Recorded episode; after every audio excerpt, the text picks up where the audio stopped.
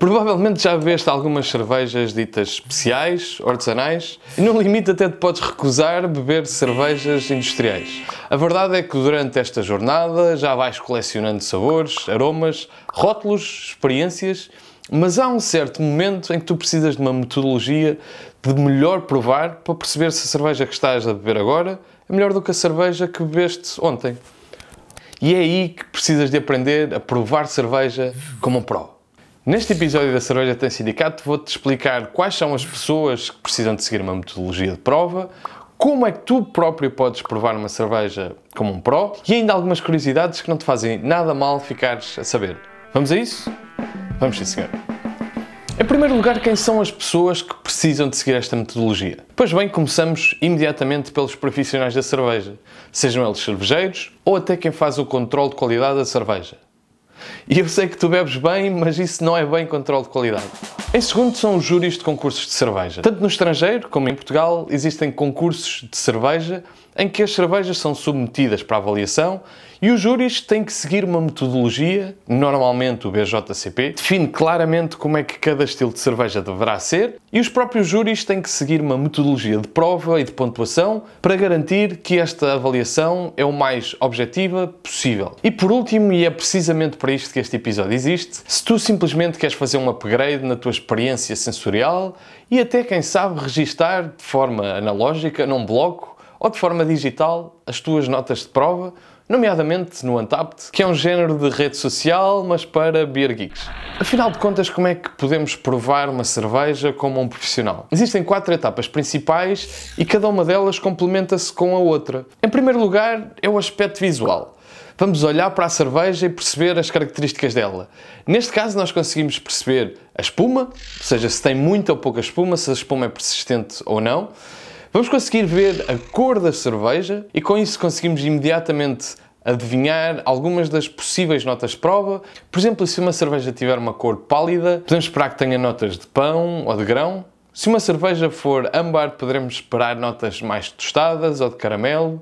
Uma cerveja castanha terá provavelmente sabores a chocolate e uma cerveja muito, muito escura terá notas de cacau e até mesmo café bastante torrado. Por último, a turbidez dá-nos também alguma informação sobre a cerveja. O segundo passo é abanarmos o copo e aqui estamos a fazer duas coisas. Primeiro, permite-nos observar a persistência da espuma, mas por outro lado, permite soltar os aromas para posteriormente conseguirmos cheirar. Passamos para o terceiro passo, que é dar uma boa snifadela. E aqui não tenhas medo de usar o teu nariz e de chegar o mais próximo da cerveja possível.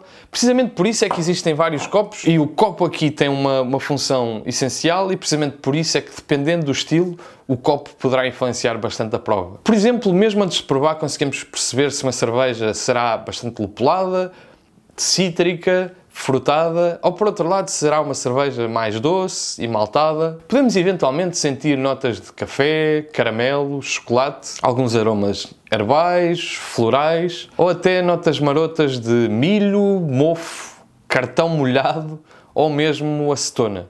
Tratam-se de off flavors, de defeitos de produção, conseguimos identificá-los no aroma. E de seguida, e sem mais demoras, vamos partir para a prova. Queremos encher a nossa boca com a cerveja e levá-la toda a parte da boca para que consigamos uh, explorar as várias sensações. Ao fazermos a cerveja percorrer toda a boca, conseguimos sentir os vários sabores, nomeadamente se uma cerveja é doce, se uma cerveja é amarga, se é ácida, se é salgada. Eventualmente conseguimos até sentir o umami, que é um sabor que está presente, por exemplo, no molho de soja. E por último, a desfrutar unicamente se não estiveres a trabalhar. Se fores um júri de cerveja, provavelmente ainda vais ter uma catrafada de cervejas para provar.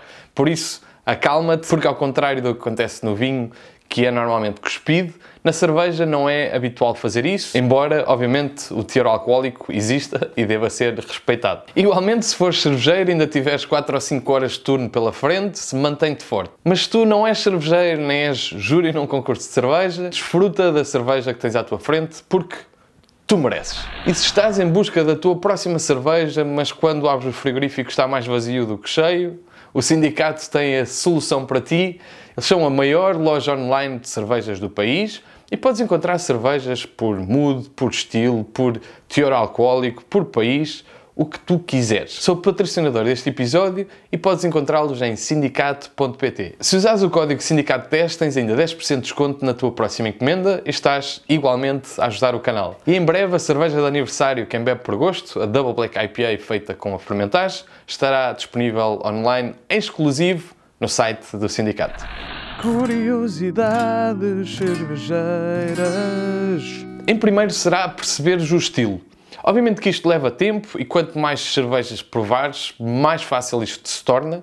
E à medida que vais aprendendo os estilos, vai se tornar muito mais fácil quando chegas a um bar perceber qual a cerveja que te apetece ou mesmo recomendar outra pessoa. Outra das sugestões para tornar a tua prova mais fácil é um pequeno truque, uma cábula, e eu usei durante muito tempo e é uma ajuda imprescindível e é usares uma flavor wheel. Se procurares no Google, podes encontrar várias rodas de sabores. Ao olhares para esta roda, vais conseguir identificar alguns sabores que estás a provar na cerveja que tens à tua frente. À medida que o vais fazendo, vai se tornando mais natural até que chega um momento que tu não precisas dessa flavor wheel porque já a tens diretamente na tua massa cinzenta. Outra das dicas é espreitar os lúpulos. Por exemplo, esta cerveja indica que uh, usou lúpulos Simcoe, Mosaic, Nelson Sauvin e Citra e eu com isso posso procurar Citra, Hops, Flavor e habitualmente vão-te aparecer sites que têm a descrição dos lúpulos e as notas de prova esperadas. Outra das curiosidades é que a temperatura influencia a prova. Por isso é que é importante quando provas uma cerveja ela estar à temperatura adequada. Por exemplo, se tu beberes uma Imperial Stout, que é suposto ser bebido